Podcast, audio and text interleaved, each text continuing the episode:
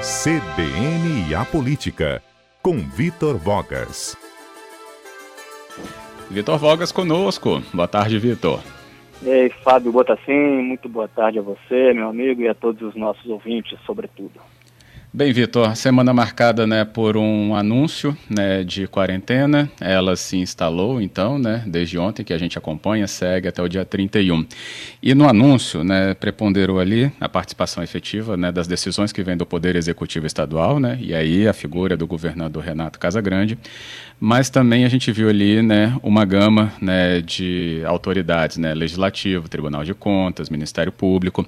Mas, Vitor, a voz do governador, claro, prepondera porque foram as decisões que ele transmitiu né, da sua própria, né, na sua própria participação nesta coletiva. Há ali algum chamado especial diante de tantas outras autoridades para a nossa sociedade?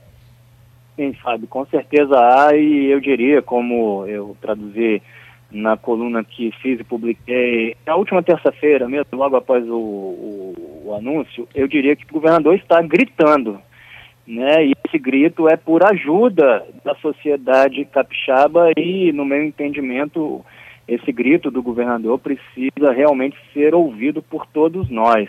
Sabe, hoje eu vou dar um pouco a minha cara tapa uh, aqui neste comentário, mas tudo bem, é um pouco faz parte do ofício, é também o meu papel como comentarista, nosso papel como comentaristas, nós temos também neste espaço um papel social, uma responsabilidade.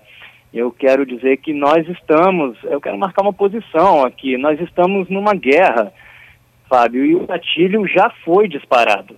Toda guerra exige esforços e sacrifícios em nome de uma causa maior. Por mais dolorosas que sejam as medidas anunciadas nesta terça pelo governador Casagrande, sobretudo para os segmentos econômicos mais diretamente afetados, o pacote de medidas para diminuir a interação social em todo o Estado é urgente e necessário, neste que é seguramente o momento mais crítico da batalha que estamos travando há um ano contra um inimigo mortal. A situação, como disse o próprio governador, é de vida ou morte, literalmente.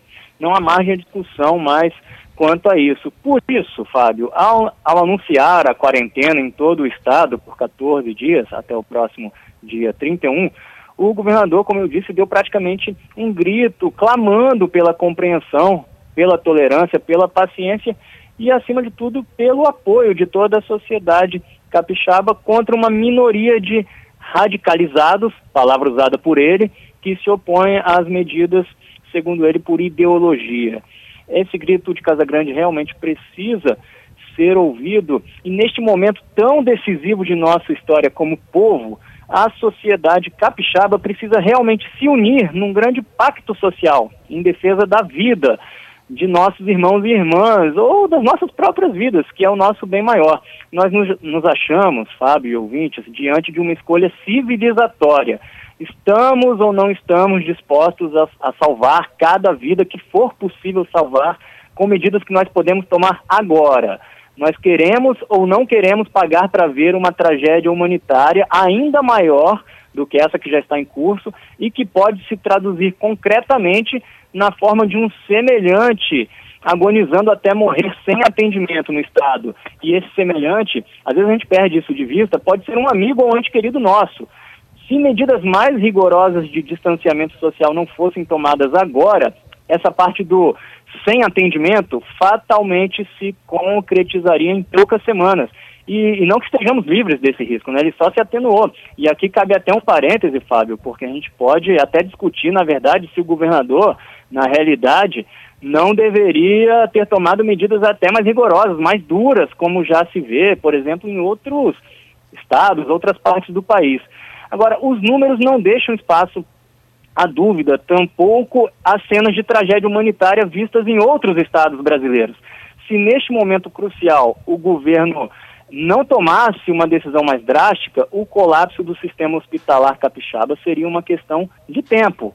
A dúvida não seria se, mas quando a bomba explodiria.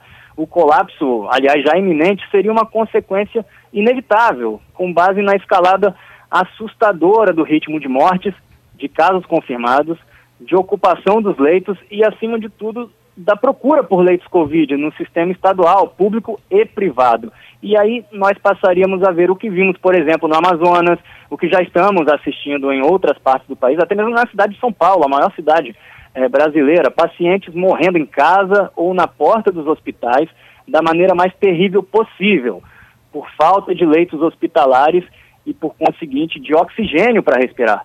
Mortes por, por afogamento a seco. São cenas que foram chamadas pelo governador na terça de medievais. E, de novo, quem está disposto a pagar para ver isso em solo capixaba? E outra, se chegássemos, ou se chegarmos a esse ponto, quem será responsabilizado? o governo está agindo preventivamente e, no meu juízo, de maneira acertada. Repito, poderíamos até discutir se não está agindo até uh, de modo suave, preventivamente, mas não tanto quanto deveria. Fechar atividades não essenciais pelos próximos 14 dias é sim fundamental se quisermos ter alguma esperança de vencer esta batalha decisiva da guerra contra o coronavírus. E aí, Fábio, já partindo para minha conclusão, eu quero dizer também que mais do que uma questão humanitária, ou além de uma questão humanitária, de empatia e de valorização da vida humana como bem maior, trata-se de uma questão matemática. Você quer, não quer ir pelo sentimento, vamos, não quer ir pela frieza dos números, vamos pela frieza dos números. A taxa de ocupação de leitos Covid no Espírito Santo já supera 91%. Acabei de checar aqui, está 91 e poucos por cento é, superando os 90% e assim acionando aquele gatilho que eu citei no início, para que o estado inteiro seja declarado em risco extremo. Só na segunda e na terça-feira foram mais de 300 pessoas que deram entrada na rede estadual em busca de um leito exclusivo para atendimento de pacientes com a doença é, sem cura. Então, mesmo que em um intervalo curtíssimo o governo operasse o milagre da multiplicação dos leitos, essa é uma conta que não fecharia. É preciso enfim, urgentemente reduzir a entrada de novos pacientes COVID na, re, é, COVID na rede hospitalar capixaba, ponto.